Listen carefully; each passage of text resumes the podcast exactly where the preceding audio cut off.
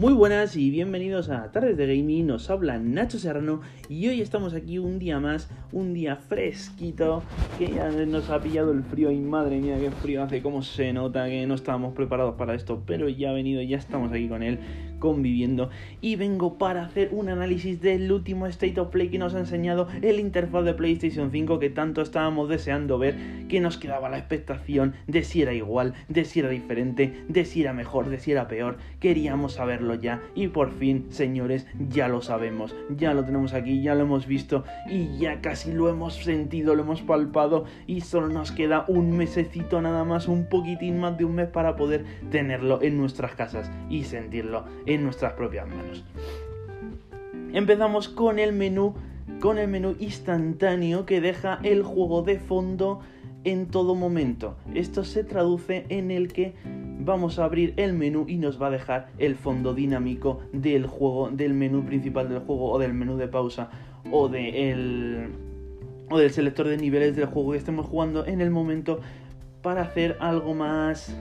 más directo, más transitable y mucho más rápido y mucho más accesible y quitar todas las transiciones y todos los tiempos de carga que todo conllevaba el tema de pantalla en negro, luego ruleta de carga, se inicia el juego, ya lo sabéis, ¿no? Ya sabéis de qué hablo y la verdad es que es un paso adelante increíble y se va a notar muchísimo a la hora de ponernos a jugar a nuestros juegos más esperados, como puede ser Miles Morales o Sackboy o Assassin's Creed Valhalla o no lo sé, es que hay tantos que espero, Demon Souls pero bueno, ya, ya sabéis de qué hablo, ¿no? Pues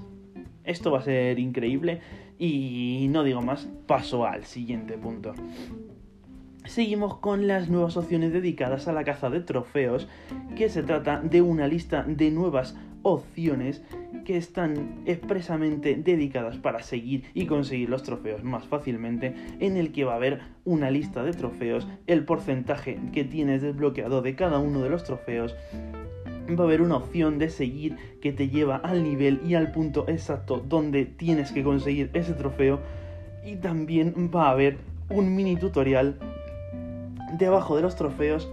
en el que aparece un vídeo o un texto de cómo tienes que conseguir dicho trofeo, señores. Increíble, se ha acabado de buscar en YouTube, se ha acabado de buscar en foros, porque cómo consigues ese trofeo, no lo sabes, vas a morir, pues no, te lo dice la Play, porque le das a la opción y te lleva y te enseña a cómo conseguir ese trofeo. Increíble, señores, y para los que nos gusta hacer platinos va a ser una pasada.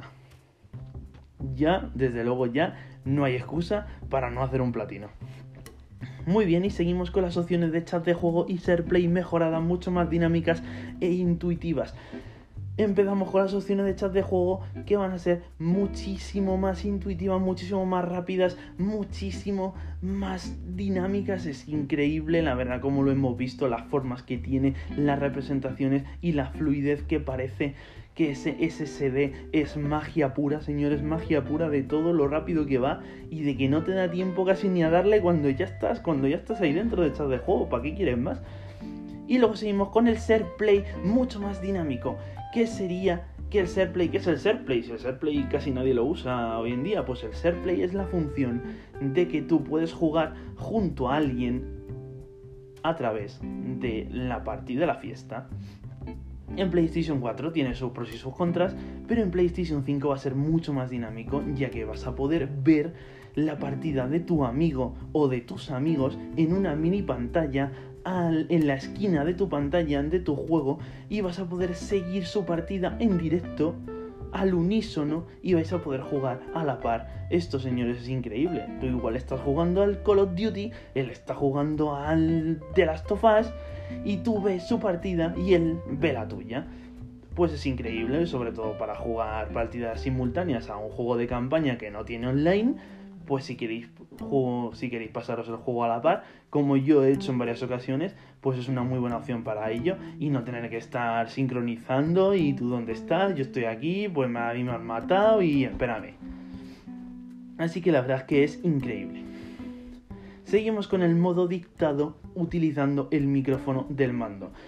Pues básicamente, en vez de tener que estar escribiendo en el chat de texto como un maldito energúmeno,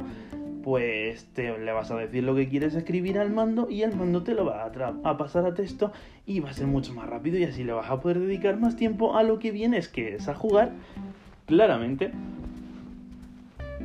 Y seguimos que quería recordaros la cercanía de un gran título como es Assassin's Creed Valhalla que está a puntito de salir, está a puntito, quedan unas semanas nada más y es un gran juegazo. Y desde luego que vais a tener aquí el análisis y la opinión y, y seguramente tendréis las características más importantes de ese juego en cuanto pueda echarle el guante que todavía lógicamente no he podido pero sí que os puedo decir que nos han enseñado un tráiler que madre mía qué tráiler que es un tráiler bastante extenso con un montón de características un montón de imágenes increíbles y unos paisajes brutales de infarto. que paisajes, por favor! Y también os puedo decir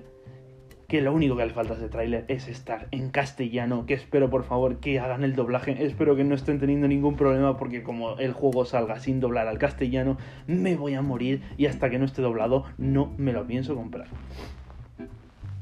Y seguimos ahora sí con una última cosa que quería aclararos, que es